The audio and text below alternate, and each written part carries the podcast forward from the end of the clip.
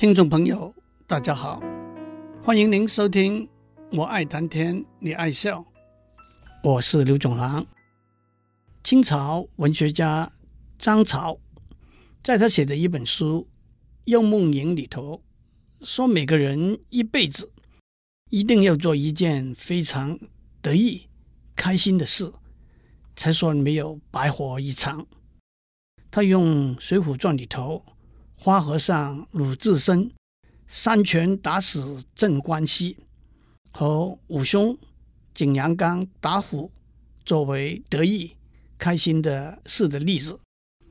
我们上次已经讲过花和尚鲁智深的故事，今天我们就从武松打虎的故事讲起吧。武松一个人在回家看他哥哥武大郎的路上。经过景阳冈，吃饱了肉，喝醉了酒，正要爬上景阳冈的山头的时候，才看到一张在前面酒店老板已经跟他讲过，而他不相信的公告：景阳冈上出现了一只大虫，那就是一只大老虎，伤害人命，过往的旅客。只许白天四五未三个时辰结伴过冈，单身旅客和其他的时辰都不许过冈。那个时候太阳已经下山，十月天气日短夜长。武松喝酒喝多了，正想躺在青石板上休息一下，突然来了一阵狂风，乱树背后。一声响，跳出一只吊睛白额大老虎。武松翻身站稳，大虫两只爪在地上按了一按，从半空里扑下来。武松惊得把酒都变成冷汗冒出来了，赶快闪在大虫背后。大虫把腰部一扭，转过来，武松又再闪在一旁。大虫大吼一声，就像半空里起了个霹雳，尾巴倒竖起来，向武松扫过来。武松又闪过了，一扑一扭一扫，都被武松躲过。老虎的气势已经没有了一半。武松举起身上的哨棒，从半空劈下来。却打在头上的枯树上，把哨棒打断了。大虫又在咆哮，翻身又一扑，扑将过来。武松倒退十步，大虫的两只前爪正好打在武松面前。武松双手把老虎的头按住，用脚往老虎的脸和眼睛乱踢。大虫在咆哮起来，两只爪。把身底下的泥土扒起一个土坑，武松用左手紧紧地把大虫的嘴按到土坑里头，偷出右手来，提起铁锤般的拳头，尽平生的力气只管打，打到五七十拳，大虫眼里、口里、鼻子里、耳朵里都迸出鲜血，动弹不得。武松放了手，只怕大虫还没有死，找回刚刚打断了的哨棒，又拼命的把大虫狠狠的再打了一回。武松下得山来，不但得到村民的钦佩和感激，清河县的县长还给他派了一份差事，担任都头的职务。武松打虎，可不真是一件开心得意的事吗？其实，在《水浒传》里头，还有武松醉打掌门神的故事。掌门神是个恶霸，侵占了原来是一个叫做金眼彪施恩在快活林那个地方的地盘。武松替施恩出头，痛打了掌门神一顿，替施恩把地盘抢回来。就像我上面讲过，施耐庵写武松。在快活林醉打掌门神，和武松在景阳冈喝醉了酒打老虎两段遥遥呼应。金圣叹批《水浒传》的时候说，武松在景阳冈前面喝酒的小店有一个招牌，写着五个字：“三碗不过冈。”那就是小店的老板说，喝了三碗我的好酒，你就走不过景阳冈了。金圣叹说，武松是千载第一喝酒之人，三碗不过冈是千载第一酒令。当施恩陪着武松出发，走去快活林打掌门神的时候，武松跟施恩讲：“我有一个条件，叫做无三不过望。望就是酒店挂出来的招牌，无三不过望就是看见每一个卖酒的店的招牌。武松要喝三杯酒，才再走下去。三碗不过冈。”和无三不过望，都是千载第一酒令，都是施耐庵绝妙的笔法。《水浒传》里头还有一段武松醉打孔亮的事，打得也很精彩。不过那是武松喝了酒闹事打人的故事而已。讲完了武松打虎的故事，让我打一个岔，顺便讲讲历史上另外两个。和打老虎有关的故事，第一个是周楚除山害的故事。西晋时候，江苏宜兴那个地方有一个年轻人周楚，他长得人高马大，好勇斗狠，行为不检，是当地一个大流氓，大家都很讨厌害怕他。有一天，他看到一位老先生。问老先生说：“今年田里的收获很不错，为什么看到大家都是闷闷不乐的样子呢？”老先生说：“我们这里有三个祸害，第三个祸害没有除掉，大家怎么能够快乐呢？”周楚问：“这三个祸害是什么？”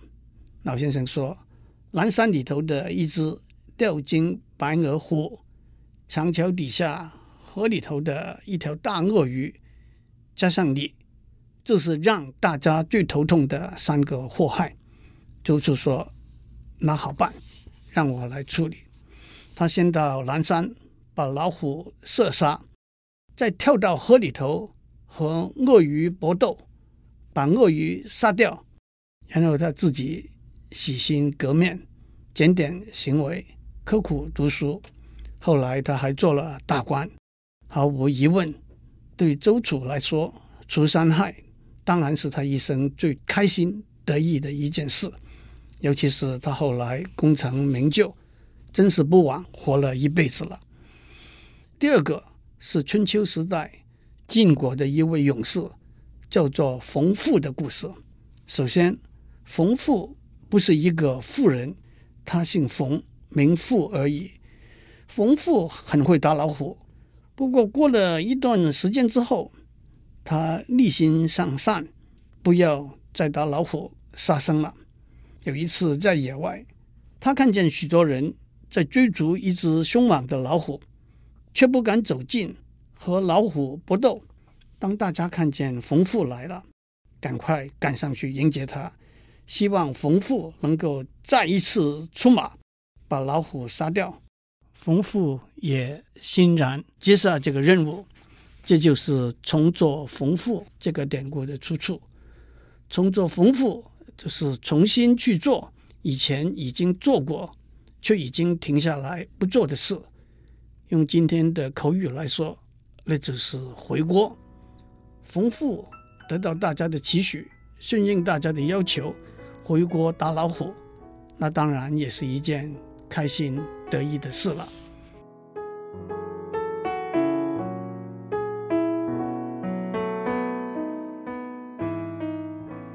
张潮在《幽梦影》这本书里头说：“每个人一辈子一定要做一件自己做了觉得爽，别人看了会说赞的事。”他用花和尚打死镇关西、武松景阳冈打虎作为例子。让我再讲几个故事。唐代诗人李白才华绝世，当他刚刚去到京都长安的时候，他去拜望有名的诗人贺知章。李白把他写的一首诗《蜀道难》给贺知章看。这首诗一开头是“蜀道之难，难于上青天”。贺知章看了之后赞叹说。此天上谪仙人也，就是从天上被下放到凡间来的仙人啊，所以大家也叫李白为李谪仙。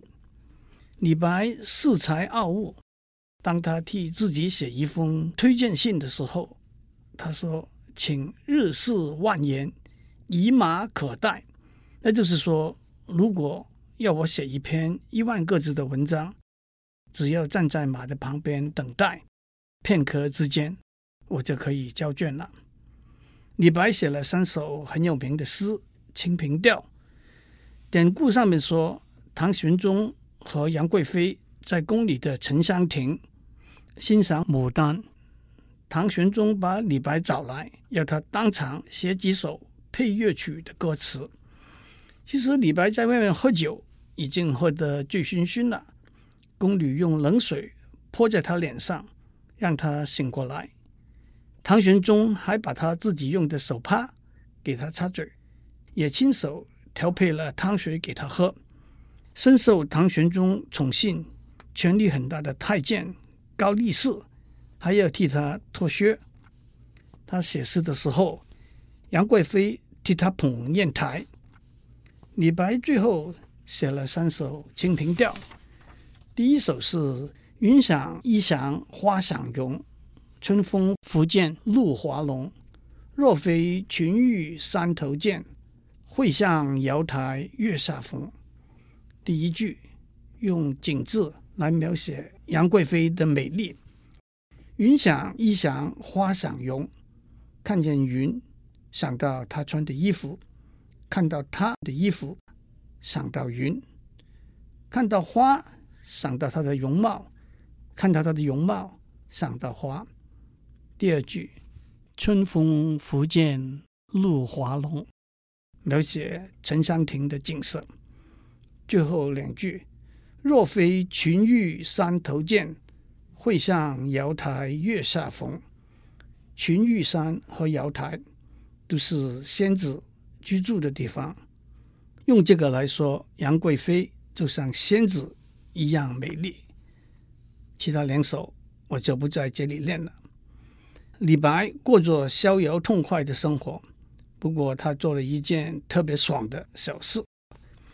有一次，他在一个小地方华阴县喝醉了酒，骑着驴子乱跑，被捉到衙门里，县令要他写公状，他提笔大书：“承得龙筋细拓。”玉手调羹，力士脱靴，贵妃捧砚。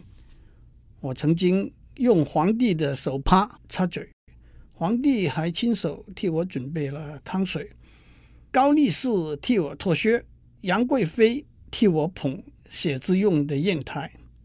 李白接着说：“天子门前尚容吾走马，华阴县内不许我骑驴。”县令一看。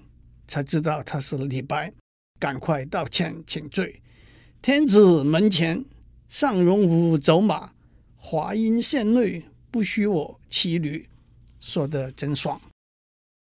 司马相如是西汉有名的文学家、音乐家，他写的《子虚》《上林赋》《长门赋》都是非常有名的文章。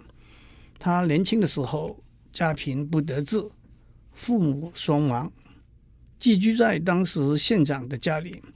有一次，县长带他去参加当地富豪卓王孙的宴会。卓王孙有一个十七岁的女儿，叫做卓文君。她长得很美丽，眉色如望远山，脸际长若芙蓉，肌肤柔滑如织，又有文采，又会弹琴。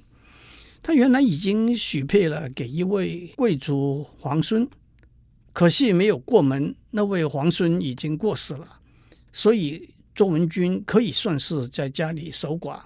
在卓王孙的宴会上，司马相如弹了一首曲《凤求凰》：“凤兮凤兮归故乡，遨游四海求其凰。”卓文君隔帘听曲。被司马相如的才华打动了，不顾父亲卓王孙的反对，两个人私奔，跑到外面。因为穷得没有办法过日子，卓王孙又在气头上，不愿意给他们经济上的资源，所以两个人开了一个小酒店维持生计。卓文君这位美人坐在柜台打酒，司马相如这位才子。穿上了牛头短裤，端酒送菜，洗碗刷盘子。文君当如这句成语，就是描写他们两个开小酒店，自得其乐，开心得意的事。最后，让我讲唐朝三位有名的诗人王昌龄、高适、黄之涣在酒店喝酒的故事。当时酒店里头有一个盛大的宴会。许多漂亮的歌女都在唱歌，他们三个人打赌说：“我们三个人名气都很大，但是没有分过高低。让我们听听他们唱的诗，看谁的先唱，看谁的唱的最多。”歌女们唱的第一首是王昌龄的诗，其中有两句就是“洛阳亲友如相问，一片冰心在玉壶。”王昌龄当然非常得意。第二首是高适的诗，其中有两句：“夜台何寂寞，犹是紫云居。”第三首又是王昌龄的诗，其中有两句就是：“欲言不及寒鸦色，犹待朝阳日影来。”王之涣着急了，他说：“这几位歌女长得也不怎么漂亮。”唱的也不怎么样好，接着又唱了一位，才是最漂亮、最会唱歌的歌女。如果她唱的不是我的诗，我这辈子就不再和你们比了。这位歌女开口唱的是：“黄河远上白云间，一片孤城万仞山。羌笛何须怨杨柳，春风不度玉门关。”正是。王之涣非常有名的一首诗，对王之涣来说，这可真是得意开心了。祝您有个平安的一天。没有机会打老虎，最低限度希望您能够一巴掌把蚊子打死。开车闯红灯，拿出园区高科技公司服务的证件晃一晃，练一下凯达格兰大道前。尚容我按喇叭，光复路上不许我闯红灯。相信警察先生会放你一马。晚上下了班，多照顾一下夜市当炉卖炸鸡排的欧巴桑。至于唱歌呢，就不要等别人唱您写的歌，到卡拉 OK 自己唱，开心得意就够了。我们下周再见。